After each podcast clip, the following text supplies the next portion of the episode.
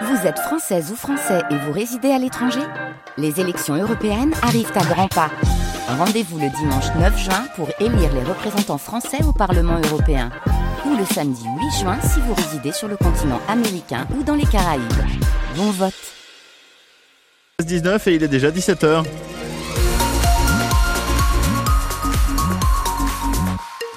L'actu de notre après-midi avec Sophie Constanzer. Bonjour Sophie. Bonjour euh, à tous. Les sénateurs et, les députés ont rendu hommage ce mardi à l'ancien ministre de la Justice, Robert Badinter. Robert Badinter, mort dans la nuit de jeudi à vendredi à 95 ans. Demain, un hommage national sera rendu à l'ancien garde des Sceaux de François Mitterrand, père de l'abolition de la peine de mort.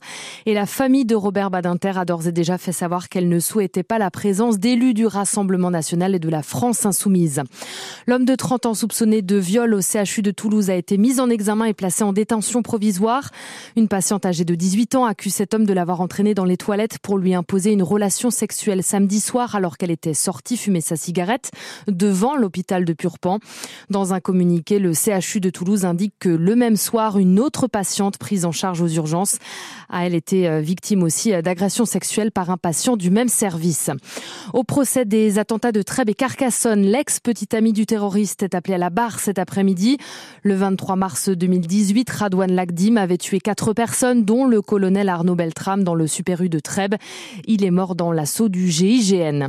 20 ans après les faits qui leur sont reprochés, début du procès ce mardi d'un homme et d'une femme qui, cachés derrière le sigle AZF, avaient menacé de faire exploser des bombes sur les voies ferrées. L'affaire a éclaté fin 2003 quand un groupe dénommé AZF, rien à voir avec l'usine de Toulouse, promettait de faire exploser les bombes à défaut du versement par l'État d'une rançon. Une première bombe avait été découverte, découverte sur la ligne Paris-Toulouse à hauteur d'une commune de Haute-Vienne.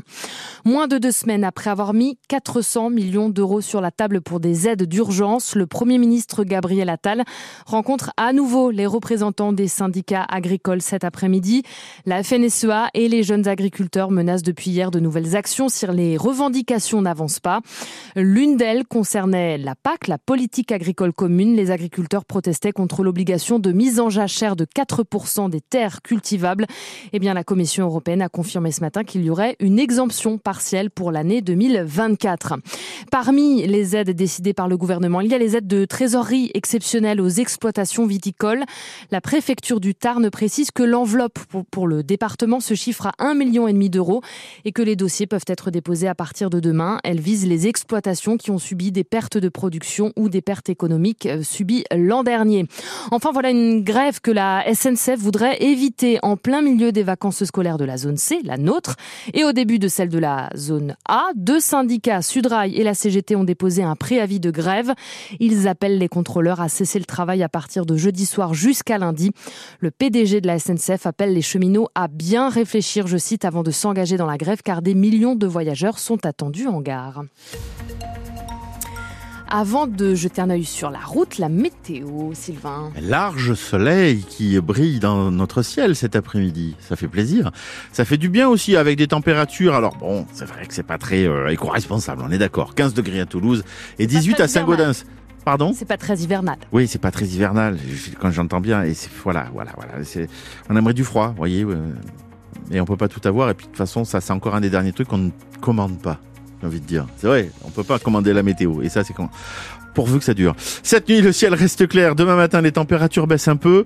Bon, rien de catastrophique. Enfin, si, à Bessières quand même, couvrez-vous parce qu'un degré quand même demain matin à 7 heures à Bessières. Ouh, froid, hein.